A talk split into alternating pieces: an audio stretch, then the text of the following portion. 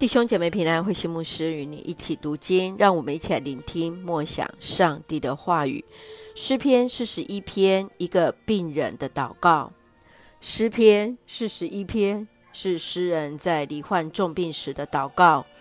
当他遭受敌人公然的抨击、挚友的背叛，他祈求上主帮助，救他脱离这些痛苦与疾病。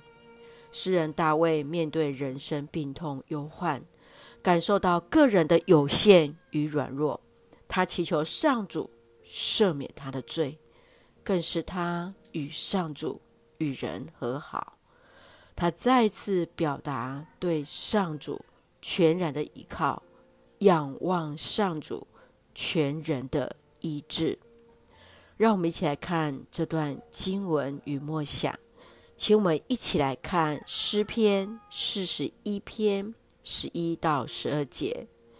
求你不让仇敌得胜，我就知道你喜爱我。你要帮助我，因为我廉洁自守。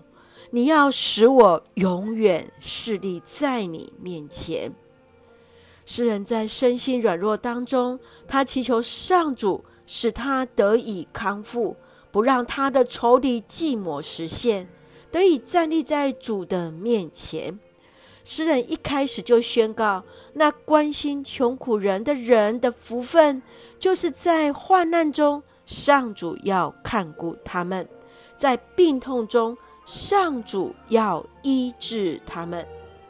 接着，他祈求主的赦免，因为他在病痛中看见人的丑陋，不仅敌人的看轻，甚至是。朋友的离弃，他祈求主的赦免，也使他更坚定倚靠上主，使他肉体得到医治，得以永远来服侍主。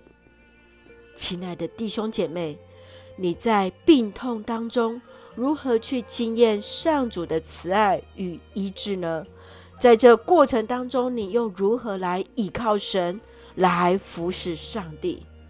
圣愿主来帮助我们，真是即便在病痛软弱当中，依然坚定倚靠神。上帝要医治帮助我们，让我们一起用诗篇四十一篇第三节作为我们的金句。他们患病的时候，上主要医治他们，他要恢复他们的健康。是的。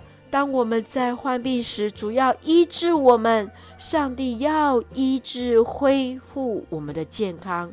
愿主来帮助我们，同时来医治我们当中有肉体软弱的弟兄姐妹。一起用这段经文来祷告。亲爱的天父上帝，我们感谢赞美你，歌颂主为我们所做一切的美善。求主医治我们的心灵与我们的肉体，使我们在病痛当中能全然依靠你的医治与拯救。借着医疗团队的帮助，使我们恢复健康，帮助我们恢复与主和好的关系，更确信主就是我们生命唯一的依靠。愿主赐福我们。身心灵健壮，恩待所爱的国家台湾一切平安，使我们做上帝恩典的出口。感谢祷告是奉靠主耶稣基督的圣名求，阿门。弟兄姐妹，愿上帝的平安与你同在，大家平安。